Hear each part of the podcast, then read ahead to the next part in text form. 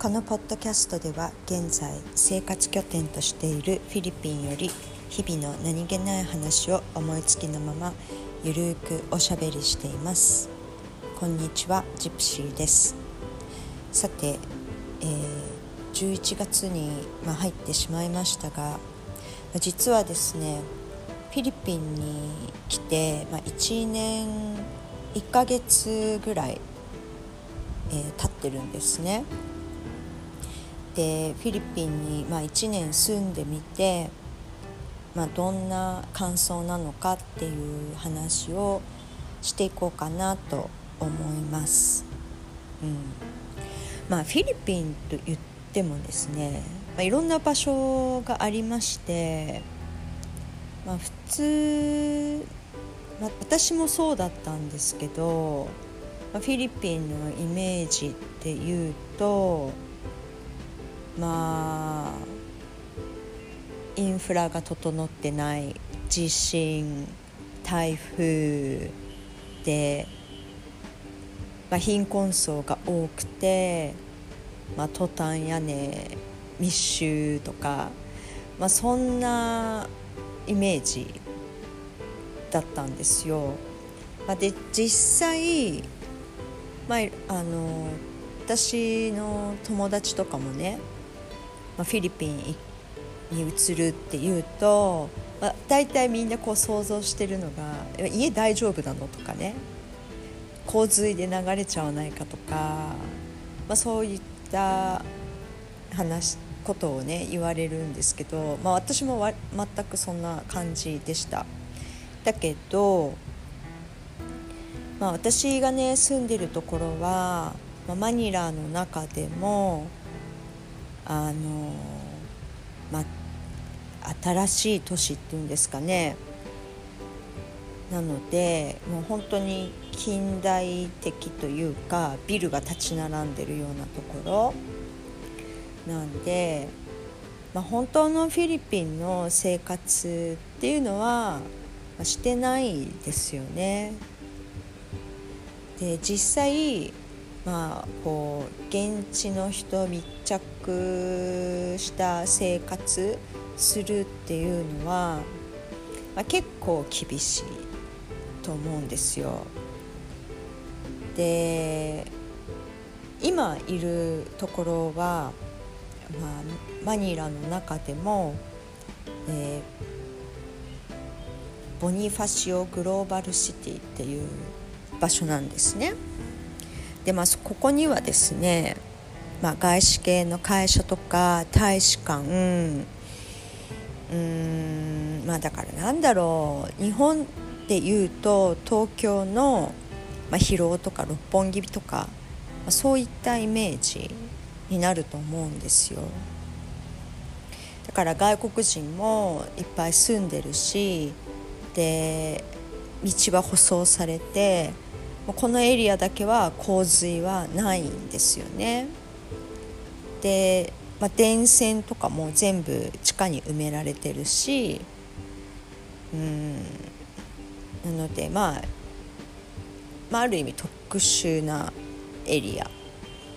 ていうとこです。なので、まあ、本当のフィリピンっていうのは味わってないんですけれどもでもこのくらい安全じゃないとまあ、難しいかなっていう気はします。で11月にね入って私は住んでるコンドミニアムの契約1年契約が終了したので、まあ、更新することにしたんですね。で、まあ、周りの人を聞いてると、まあ、コロナも明けてロックダウンも明けたからあのまたこう外国人がね入ってきてで賃貸の値段も、まあ、ちょっと上がってだから更新の際に、まあ、値上げされてる人が、まあ、ほとんどだったので私も値上げ、まあ、されるだろうなって思ってたんですよ。まあ、その心構えはあって事前のであの、まあ、不動産屋さんに、まあ、更新するのに、まあ、私はそのまま更新したいと思うんだけどっていう話をしたら、まあ、大家さんが、まあ、ちょっと値上げしたいってやっぱり言ってきたんで、まあ、値上げには応じるけど私のリクエストも一つ聞いてもらいたいっていうことでうちのねあのクーラーエアコンがもう結構古かったんですよ。だから電気代がね結構かかってたんでそのエアコンを全部取り替えてもらいたい。新しいインバータータイプ省エネタイプにね。でそれで打診したら、まあ、それが通ったんであのー、まあめでたく契約更新しました。まあねそうね値上げはねいくらぐらいかな、まあ、ちょっと1万ちょっと。1万円ちょっとぐらい。月の家賃がね上がりました。はい。まあそんなことでまあとりあえず住居はね、まあ、それでなんとか落ち着いています、まあ、引っ越すこともね考えたんですけどなんかこう住みたいって思えるところ意外とありそうでなくってまあお金もっと出したらあるんですけど、まあ、私一人なんで基本的にはそんなに広いとこももいらないしうん場所とかねあとそうねああと私が結構気にしてるのはそのコンドミニアムのね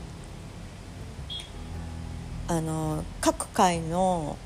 各階に入ってる、えー、部屋数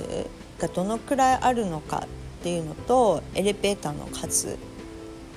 は見てます。というのはその各階にたくさんの住人がいてエレベーターが少ないともう本当に混むんですよ。エレベーター来ない。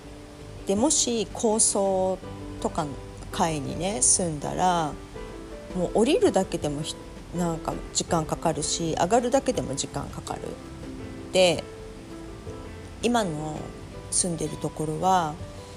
1フロアに4世帯しか入ってないんですよ。でエレベーターは2機とあともう1機は、えーと、引っ越しとかねそのあのなんて業者があの運んだりとか物を運んだりとかあとペット飼ってる人が犬をねあの連れてる人とかそういう人たちが使う、まあ、サービスリフトっていうんですけど、まあ、それが1台あるんですよ。なのでまあその4世帯しかないからそんなにこうね大型の住集合住宅っていう感じでもないのでエレベーターもね全然普通に来るしストレスなく、まあ、結構これねすごいポイントですね家選びの。あとはうんそうですね、まあ、基本的にコンドミニアムのメンテナンスがちゃんと行き届いてるかっていうこととかあとはまあそんなとこですかね。やっぱりなんかこう他のところを聞いてみるとやっぱゴキブリ出るとかそういう話も聞くしあとなんか変な匂いがするとか。うちもね一時期あったんですけど変な匂いがね バスルームするっていうのは。だけどそれは問題解決しました。うん。まああの、まあ、どこ住んでも、まあ、大体何らかの欠点はいくつかあるんですよ。うちの今度のねもう一つ欠点はジムがあるんですけど共同のね。ジムのエアコンが1機壊れててつかないんですよ。だから1台で回してる感じなんですけど暑い。もう暑くてちょっとね早くエアコン直してって思ってます。そのくらいですかね不満は。まあそのくらいだったら耐えられるんでまあいいんですけどね。うん。まあそんなとこで住まいはそんな感じです。で食事に関してなんですけど、まあ、1年住んでみて思ったのがまあ、フィリピン料理というか、まあ、外食全般なんかねしょっぱいんですよね。だからなんかあんまり美味しいって思ったことがそんなにない。でもラーメンとか日本食結構あるんで、まあ、そういったもの食べたい時は、まあ、すごくね値段もシンガポールとかとかに比べたら割と安く1000円ラーメン1杯1000円ぐらい1000円ちょっとぐらいで食べれるからまあいいのかなって思います。なのであとこうなんか食事のね偏りがやっぱりあって野菜がねフィリピン多分高いんですよ。だからすごくね野菜不足になりがち。だけどフィリピン人全体的にだんだん健康志向になってきてるからまあそういったなんかねサラダストップとかサラダ野菜を扱ったお店とかもね結構出てきてるんですけどね。でも全体的に見るとフィリピン人の食事って米が多くておかずがちょっとしかもしょっぱいとか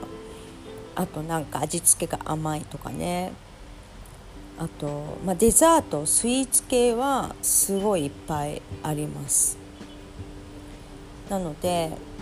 まあ、割と自炊はしてるんですけどまあ自炊もそんななんかスーパーで食材買っても安いなとは思わないですね。うん。なんだろう。これといって、まあ、1年住んでみてうんまあその今そのねこう都心に住んでそんなにこう不便がないようなところに住んでるからあのまあ負荷もなくまあ、安全に、まあ、それなりに快適に生活できてる感じです。まあ、これがねその外に都心の外に田舎とか行ってしまうと、まあ、結構きついかなって思います。うんまあこの1年住んでみた感想はこんなところでしょうか。まあ、何でもね住めば都になるんですよ。あのもし最初ねこう新しい環境に身を置いて不満があったとしても割と時間が経つとね意外と心地いいんじゃないかみたいななってくるものだと私は思ってるのでそんなにねあのまあ、不満はないですか？そのまあ不便なことはいろいろありますけど、まあ、不便な中でも、まあ、快適にこう暮らそうっていう方法は、まあ、いくらでもねありますから、うん、その辺はなんかこういろいろ知恵を絞って改善していくっていう感じですかね。まあ、今日は1年経ったので、まあ、そんな話をしてみましたそれではまた。またね。バイバイ。